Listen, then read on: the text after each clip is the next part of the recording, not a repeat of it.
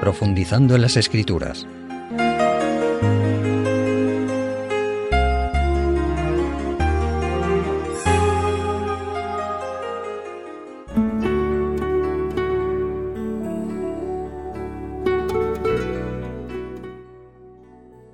Amigos radioyentes, hoy vamos a hablar del cristiano como un administrador del planeta Tierra y de su salud. Y como base bíblica vamos a utilizar el hermoso texto que hallamos en el libro del profeta Isaías capítulo 45 y versículo 18 donde nos dice, Porque así dijo Jehová que creó los cielos. Él es Dios, el que formó la tierra, el que la hizo y la compuso. No la creó en vano, la creó para que fuese habitada. Yo soy Jehová y no hay otro. Para aquellos que piensan que los once primeros capítulos de la Biblia no son históricos, incluido el relato de la creación de Génesis del 1 al 3, el texto que hemos leído puede ayudarles a reflexionar, ya que el profeta Isaías, autor del libro que lleva su nombre, hijo de Amoz, y del linaje real, comenzó su ministerio profético alrededor del año 745 a.C. hacia finales del reinado del rey Uzías rey de Judá. Y como hemos leído en ese texto inicial, Isaías declara que Yahvé, Jehová, es el Dios que formó la tierra, la hizo y la compuso. Y dice, la creó con un objetivo primordial, para que fuera habitada. O sea que nuestro planeta Tierra fue concebido para que fuera la morada del hombre, que iba a ser creado a imagen y semejanza de Dios y considerado el rey de la creación, como hemos leído en otras muchas ocasiones, pero vamos a recordarlo.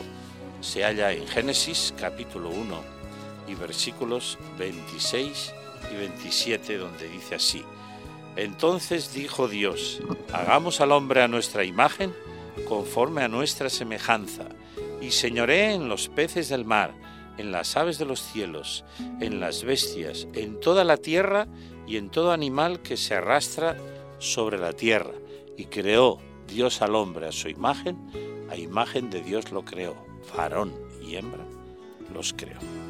Y añade, como sabemos en el versículo 31, que todo lo que Dios hizo o creó era perfecto. Dice así, y vio Dios todo lo que había hecho, y aquí que era bueno en gran manera, y fue la tarde y la mañana el día sexto. Que nuestro planeta Tierra no es el resultado de una gran explosión, el gran Big Bang, o un millonario proceso evolutivo, lo comprobamos en el texto del profeta Isaías leído al principio, que corrobora a su vez el relato de la creación de Génesis 1, que como sabemos y hemos visto en otras ocasiones dice así, en el principio creó Dios los cielos y la tierra, y dijo Dios, sea la luz, y fue la luz, y llamó Dios a la luz día y a las tinieblas noche y fue la tarde y la mañana un día, por supuesto, de 24 horas. Después, en este mismo capítulo 1 del Génesis, resumiendo, vemos que Dios separó la tierra del agua y creó la atmósfera, lo que llamamos cielo, y siguió preparando el planeta Tierra para que fuera habitado, como hemos leído en Isaías 45. Como nos dice en el versículo 11, dijo Dios, produzca la tierra hierba verde que dé semilla y árbol que da fruto, Luego creó las dos grandes lumbreras, o sea, el Sol y la Luna en nuestro sistema solar. Creó la vida en el mar, las aves, los mamíferos. Y finalmente, en el sexto día, creó al hombre. Como hemos visto, la creación no fue un acto casual, sino un acto inteligente. No fue tampoco, por supuesto, un accidente. Ese acto inteligente fue programado por el Dios creador, ese Dios todopoderoso y omnisciente que creó de la nada, ex nihilo, como dice un texto, lo que se ve de lo que no se veía. Creó con el propósito de que la raza humana fuera plenamente feliz en un mundo sin dolor, sin enfermedad y sin muerte, que son, como hemos comentado en otras ocasiones, tristemente la paga, el salario, el resultado del pecado. Pues Dios había advertido al hombre que el día que desobedeciera moriría, o sea, comenzaría en él el proceso degenerativo que le conduciría a la muerte. Recordémoslo una vez más en Génesis 2, 16, 17, donde leemos, y mandó Jehová Dios al hombre diciendo, de todo árbol del huerto podrás comer, mas del árbol de la ciencia del bien y del mal no comerás, porque el día que de él comieres, ciertamente morirás. Pero también el planeta Tierra sufriría, queridos amigos, las consecuencias de la desobediencia humana. Veámoslo en el capítulo 3 de Génesis, en los versículos del 17 al 19. Y al hombre dijo, por cuanto obedeciste a la voz de tu mujer y comiste del árbol que te mandé diciendo no comerás de él, maldita será la tierra por tu causa. Con dolor comerás de ella todos los días de tu vida.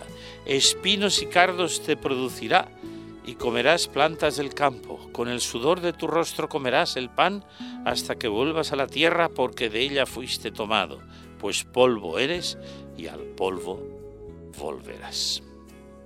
Voy a haceros una pregunta, amigos radioyentes. ¿Os habéis pinchado alguna vez con espinos o cardos? Yo sí.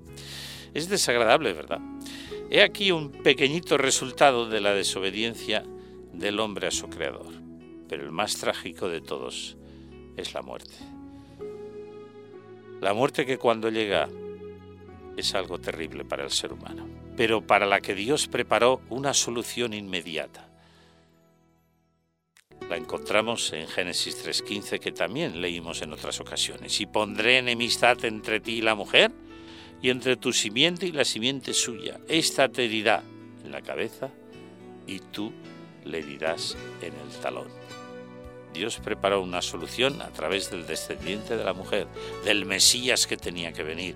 Y esa idea, por supuesto, es ampliada en el archiconocido texto de Juan 3:16, donde nos dice que tanto amó Dios al mundo que ha dado a su Hijo unigénito para que todo aquel que en él crea no se pierda, mas tenga vida eterna. Amigos radioyentes, todos debemos considerarnos administradores o mayordomos guardianes fieles de la tierra que Dios puso en nuestras manos, ya que es nuestro hogar y debemos de cuidarla, cosa que tristemente la humanidad no hace. Y por ello vamos a leer un texto muy importante que hallamos en el último libro de la Biblia, en el Apocalipsis o Revelación, capítulo 11. Y ahí leeremos el versículo 18 que nos dice, y se airaron las naciones, y tu ira ha venido. Y el tiempo de juzgar a los muertos y de dar galardón a tus siervos los profetas, a los santos, y a los que temen tu nombre, y a los pequeños y a los grandes. Y ahora viene la parte relacionada con nuestro tema. Y de destruir a los que destruyen la tierra. Por supuesto que cuando la Biblia habla de la ira de Dios son traducciones antiguas es la justicia de Dios. Dios no se aira como los seres humanos. Pero atendamos a esta frase. Destruir a los que destruyen la tierra. Los procesos industriales altamente contaminantes y destructivos del aire puro. Los desechos industriales también, que además de contaminar el aire, contaminan el agua, los ríos, los mares, etc Tristes accidentes como el del pozo petrolífero submarino que afecta a una gran zona de Estados Unidos y que lleva unos dos meses expulsando crudo y destruyendo vida animal, aves y peces de todo tipo, y arruinando una región, diríamos casi paradisíaca, convirtiéndola en enormes amasijos de chapapote crudo solidificado, sin olvidar la tragedia de los 11 trabajadores que murieron en esa explosión, así como los afectados en aquellos ya lejanos años 80, pero que la televisión ha recordado recientemente en la India, por la industria química que un país súper desarrollado instaló bien lejos para que a ellos no les afectara, sin importarles si afectaba a los habitantes de un país del llamado tercer mundo. Qué triste amigos radiantes. Qué lamentable. Voy a ir más lejos. Qué vergonzoso.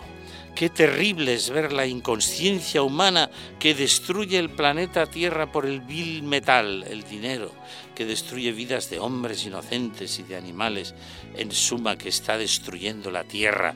Pero el texto que hemos leído de Apocalipsis 11 decía, y lo recordaremos aún más adelante, que Dios destruirá a los que destruyen la Tierra. Sí, amigos radioyentes, el planeta Tierra está en cuidados intensivos, pero tú y yo Esa es la pregunta. ¿Podemos hacer algo? Los creyentes, ¿qué podemos hacer? Quisiera compartir con vosotros un documento de la Iglesia Cristiana Adventista Mundial sobre el cuidado del medio ambiente que dice así. El mundo en el que vivimos es un don de amor de parte de Dios Creador. sigue diciendo, dentro de esta creación, Dios estableció que los seres humanos estuvieran en relación con Él mismo, con otras personas y con el mundo que le rodea. Por lo tanto, como adventistas, creemos que la conservación de la naturaleza está íntimamente relacionada con el servicio a Dios. Y sigue diciendo este documento, la decisión humana de desobedecer a Dios rompió el orden original de la creación. De esta forma nuestro aire y nuestras aguas están contaminados, los bosques y la vida silvestre en general, expoliados y los recursos naturales agotados. Y puesto que reconocemos que el ser humano es una parte de la creación de Dios, nuestra preocupación por el medio ambiente se extiende también a la salud individual y al estilo de vida. Abogamos por una manera saludable de vivir y rechazamos el uso de sustancias tales como el tabaco, el alcohol y otras drogas que dañan el cuerpo y consumen los recursos de la tierra. Y sigue diciendo, puesto que la pobreza y la degradación del medio ambiente suelen estar interrelacionadas, asumimos el compromiso de mejorar la calidad de vida para todo el mundo. Nuestra meta es un desarrollo racional de los recursos, a la vez que se satisfacen las necesidades humanas. Aceptamos el desafío de trabajar por la restauración del conjunto de los designios de Dios. El verdadero progreso en nuestro cuidado por el medio ambiente se basa tanto en el esfuerzo personal como en el comunitario. Y ya terminando dice, movidos por la fe en Dios, nos comprometemos a promover la salud que procede tanto a nivel individual como en el medio ambiental. Con este compromiso confirmamos nuestra mayordomía respecto a la creación de Dios y nuestra creencia en que la restauración total será completada solo cuando Dios haga nuevas todas las cosas. Realmente es un documento importante que yo valoro mucho y que aplaudo a los que lo redactaron y a los que están intentando cumplirlo, porque esto es lo importante, aunque sea a un pequeñito nivel. Y ahora os invito a leer un texto de nuevo en el libro de Apocalipsis, en el capítulo 21. Ahí a partir del versículo 1 leemos, y vi un cielo nuevo y una tierra nueva, porque el primer cielo y la primera tierra desaparecieron y el mar ya no existía más. Es la visión que el apóstol Juan vio de la tierra nueva. Y a partir del 4 dice, y limpiará Dios toda lágrima de los ojos de ellos, y ya no habrá muerte, ni habrá más llanto, ni clamor, ni dolor, porque las primeras cosas pasaron. Y el 5, y el que estaba sentado en el trono dijo, he aquí yo hago nuevas todas las cosas, y me dijo, escribe, porque estas palabras son fieles y verdaderas. Y en el capítulo 22, a partir del verso 1 dice, después me mostró un río limpio de agua de vida, resplandeciente como cristal, que salía del trono de Dios y del Cordero y en medio de la calle de la ciudad y a uno y otro lado del río estaba el árbol de la vida que produce doce frutos, dando cada mes su fruto, y las hojas del árbol eran para la sanidad de las naciones. Y no habrá más maldición, y el trono de Dios y del Cordero estará en ella, y sus siervos le servirán. Y verán su rostro, y su nombre estará en sus frentes. No habrá allí ya más noche, y no tienen necesidad de luz de lámpara, ni luz de sol porque el Señor Dios los iluminará y reinarán por los siglos de los siglos. Este es un ideal maravilloso que está a las puertas. Reflexionemos en él mientras escuchamos un poco de música en la pausa que ahora va a seguir y luego continuamos.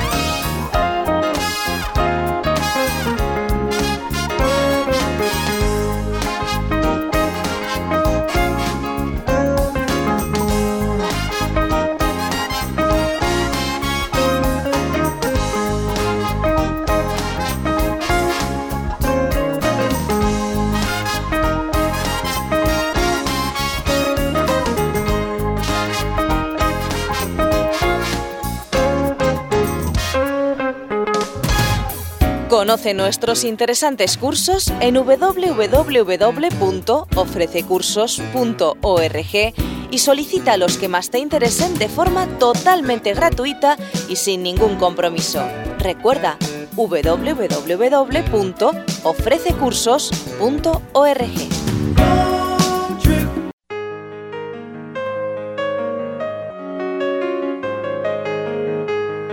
Profundizando en las Escrituras.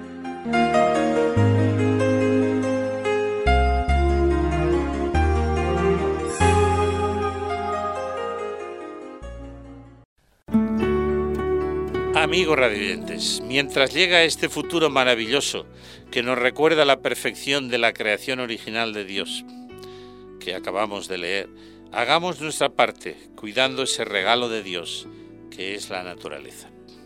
No hay duda que los gobernantes del mundo deberían de ser más responsables y más conscientes del grave riesgo que nos acecha, pues como hemos leído, Dios ya anticipó que los hombres destruirían la tierra.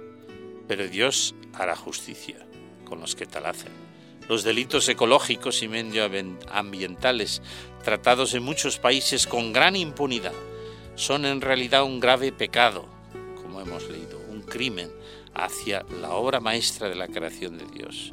Por ello los creyentes hemos de ser responsables y cuidadosos cuando entramos en contacto con la naturaleza, evitando incendios, contaminación y polución. Te invito, amigo radioyente, a ser cuidadoso cuando llevas tus desechos al contenedor, a echar cada cosa en su sitio, para que pueda reciclarse el papel, el vidrio, los envases, etc. Enseña a tus hijos en estos pequeños detalles, pues como dice un texto bíblico que puede aplicarse también a este tema, ¿por qué no? El que es fiel en lo poco, también en lo más es fiel. Podéis entrar en internet y hallaréis una amplia información sobre este tema que nos muestra que de seguir así, al planeta Tierra le queda una vida corta y una calidad de vida pésima. Porque el hombre, en lugar de considerarse administrador de lo que Dios ha puesto en sus manos, se considera dueño y en su egoísmo e inconsciencia destruye todo lo bueno que Dios creó. Sí, amigos radiantes, un cristiano, un creyente, ha de ser ecologista en un sentido amplio de la palabra. Y en ese sentido amplio hablaremos ahora de la salud de nuestro cuerpo. Tema este ampliamente tratado en nuestra emisora, por lo que daremos solo algunas pinceladas. Vamos al primer texto de la Biblia que nos habla de la salud o de la alimentación. Génesis 1.29. Y dijo Dios, He aquí que os he dado toda planta que da semilla, que está sobre toda la tierra, y todo árbol en que hay fruto que da semilla, os será para comer. Aquí se nos menciona, amigos radioyentes, la alimentación original que Dios dio al hombre recién creado, cereales y frutas. Después del pecado apareció la verdura, hierba del campo, como dice textualmente, y después del diluvio ciertas carnes y pescados que Dios más tarde especificó en el libro de Levítico 11 en el Antiguo Testamento, que podéis leer en vuestra casa, que ahora no tenemos tiempo. Sí que puedo indicar que médicos e investigadores de prestigio han apoyado las recomendaciones de Génesis 1.29 y también las de Levítico 11. Hay que señalar, según los datos de la edad del hombre en la Biblia, que la vida del ser humano decreció rápidamente al pasar de la dieta natural original de Génesis 1.29, recomendada por Dios al principio, a la dieta omnívora como consecuencia del pecado y del diluvio universal. Hoy, como todos sabemos, rige la norma de que hay que comer de todo, por lo que ya hay restaurantes no solo en el lejano oriente, sino en muchos lugares del mundo donde se ofrece carne de perro, lagartos, serpientes, ratones, ratas, escarabajos, gusanos, insectos, orugas, etc. Y la gente dice que, uy, que está muy rico. En fin, sin comentarios. Veamos algunos textos bíblicos que nos ayudarán en este tema. El primero que vamos a leer lo hallamos en la carta del apóstol Pablo a los tesalonicenses. Primera de Tesalonicenses, capítulo 5 y versículo 23. ¿Qué nos dice ahí el apóstol Pablo? Y el mismo Dios de paz os santifique por completo. Y todo vuestro ser, espíritu, alma y cuerpo sea guardado irreprensible para la venida de nuestro Señor Jesucristo. Amigos oyentes, no podemos separar las distintas partes del ser humano. Lo que comemos tiene bastante que ver con lo que somos, a veces incluso hasta con lo que pensamos. Y ese texto nos dice que el cuerpo debe ser una unidad. El Señor quiere conservar todo nuestro ser, espíritu, alma y cuerpo, que sean guardados irreprensibles hasta la venida del Señor. ¿Es eso posible? Con la ayuda de Dios nos podemos acercar a este ideal. Y otro texto muy importante lo hallamos en la primera carta también del apóstol Pablo a los Corintios, en el capítulo 6, donde a partir de el versículo 18 leemos, huid de la fornicación. Cualquier otro pecado que el hombre cometa está fuera del cuerpo, mas el que fornica peca contra su propio cuerpo. ¿O no sabéis que vuestro cuerpo es santuario del Espíritu Santo, el cual está en vosotros, el cual tenéis de Dios y que no sois vuestros? Porque habéis sido comprados por precio. Glorificad pues a Dios en vuestro cuerpo y en vuestro espíritu, los cuales son de Dios. Aquí el apóstol Pablo, cuando hablaba a la iglesia de Corinto, que estaba situada en un puerto de mar, un lugar de paso, donde había bastante inmoralidad, habla de la triste costumbre o hábito de la fornicación, y les dice estáis destruyendo vuestro cuerpo, que es templo de Dios, que debe de ser morada del Espíritu Santo. Recordad que Dios pagó por vosotros un precio muy grande, que es la muerte de Cristo en la cruz. Glorificad a Dios en vuestro cuerpo, en lugar de corromperlo, de destruirlo, de denigrarlo. ¿Verdad que son palabras para reflexionar, amigos redoyentes? Y en el capítulo 3 de Primera de Corintios también, a partir del verso 16 dice, ¿no sabéis que sois santuario de Dios y que el Espíritu de Dios mora en vosotros? Si alguno destruye el santuario de Dios, Dios le destruirá a él, porque el santuario de Dios, el cual sois vosotros, es sagrado. Amigos radiantes, son unas palabras impresionantes y categóricas desgraciadamente, a través de hábitos como alcohol, tabaco, drogas y una alimentación desequilibrada y una vida desordenada, el hombre destruye ese templo de Dios. Pero ¿qué dice el texto? ¿Os dais cuenta que dice lo mismo como leímos antes al principio en el libro de Isaías respecto a la tierra? Y luego en Apocalipsis. El Apocalipsis decía que el Señor vendría a destruir los que destruyeran la tierra. Y aquí dice, si alguno destruye el santuario de Dios, Dios le destruirá a él. Porque el santuario de Dios, vuestro cuerpo, el cual sois vosotros, es sagrado. Qué trascendente sería y es que reflexionemos sobre estas palabras, por lo menos los creyentes. Y otro consejo más, también del mismo gran apóstol, en 1 Corintios capítulo 10 y versículo 31. Así pues, ya sea que comáis, que bebáis o que hagáis cualquier otra cosa, hacedlo todo para la gloria de Dios. Drogarse, fumar, emborracharse, es beber y comer eh, a gloria de Dios. Pregunto, ¿Verdad que no? El más inconsciente no puede decir que sí. Estos textos que hemos leído, amigos radioyentes, recomiendan una vida sana en lo moral y en lo físico. Insisten en la frase comprados hemos sido por precio, una referencia clara, como ya hemos dicho, a la muerte de Cristo en la cruz por nuestra salvación eterna. Dios pagó un precio muy elevado por la salvación del ser humano y aquellos que se ríen o se burlan, que yo me he encontrado con ellos, con la lectura de esos textos que dicen que nuestro cuerpo es templo del Espíritu Santo, harían bien en recordar que el Señor vendrá a destruir a aquellos que destruyan su cuerpo.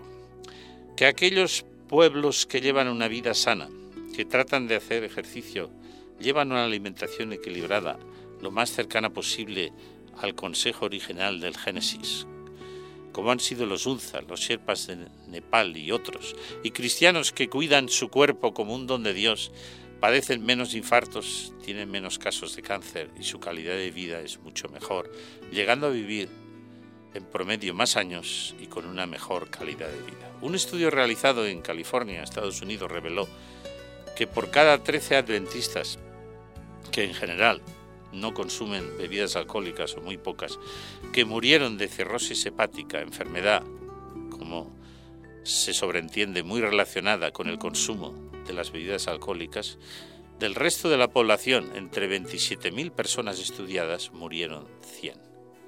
100 de los que beben en general, indiscriminadamente, y 13 de los que prácticamente no beben bebidas alcohólicas. Hace poco apareció un estudio en televisión española que valoraba la mejor salud, calidad de vida y longevidad de los adventistas por sus principios de salud, ejercicio, vida y alimentación sanas, que superaban mucho a la del resto. Sin duda algo tiene que ver el que consideremos que la vida y la salud son un don de Dios al hombre, no para hacer con nuestro cuerpo lo que nos parezca, sino para poder ser más útiles a nuestra familia y a la sociedad en que vivimos entre estas cosas.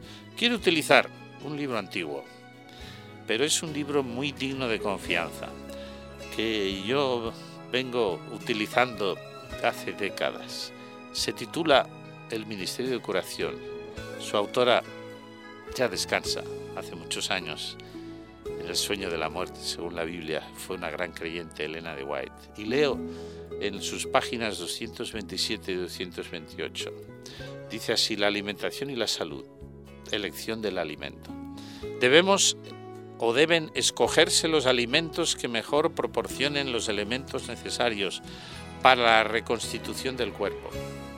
En esta elección, el apetito no es una guía segura. Los malos hábitos en el comer lo han pervertido. Muchas veces pide alimento que altera la salud y causa debilidad en vez de producir fuerza. Tampoco podemos dejarnos guiar por las costumbres de la sociedad. Las enfermedades y dolencias que prevalecen por doquiera provienen en buena parte de errores comunes respecto al régimen alimenticio. Queridos amigos, bien haríamos en hacer caso a estos escritos que tienen ya una antigüedad de alrededor de 100 años. ¿eh? Pero que son tan vigentes como si hubieran sido escritos ayer u hoy. Y sigue diciendo, cita Génesis 1.29, el consejo bíblico que hemos leído de la alimentación original e ideal para el hombre. Los cereales, las frutas carnosas, las oleaginosas y las legumbres constituyen el alimento escogido para nosotros por el Creador. Pero luego añade, no todos los alimentos sanos de por sí convienen igualmente a nuestras necesidades en cualquier circunstancia. Algunos alimentos que convienen perfectamente a una estación del año o en cierto clima no convienen en otros. Y sigue abundando precisamente en estos consejos. Amigos radioyentes, hemos dicho que nuestro cuerpo es templo del Espíritu Santo, ¿verdad? ¿Lo creemos? Aunque haya alguien a nuestro alrededor que se ría y se burle de nosotros si lo decimos, pero deberíamos explicarlo. Un templo ha sido siempre algo sagrado, algo digno de respeto. La salud y la vida son un don de Dios, como lo es el planeta Tierra en el que vivimos. Resumiendo esta serie de temas sobre el creyente un administrador, digamos que el reconocer a Dios como nuestro creador, la tierra y la salud como un don de Dios al hombre, así como los medios económicos, como ya vimos, el tiempo y los dones y talentos, son principios bíblicos, amigos radioyentes, que harán que nuestra vida pueda ser más feliz, más útil.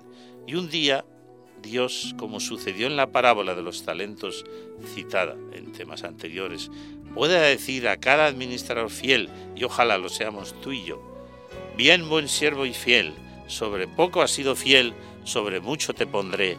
Entra en el gozo de tu Señor. Que esta sea nuestra experiencia. Te invito a ello, amigo radioyente. No es imposible. Recuerda, todo lo puedo en Cristo que me fortalece.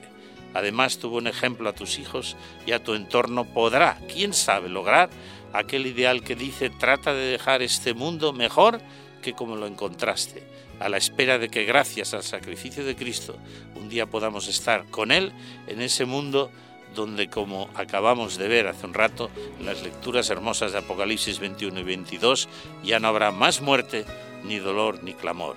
Esto es una realidad, no una utopía. Te vivo, te invito a vivir con esta esperanza. Hasta el próximo encuentro.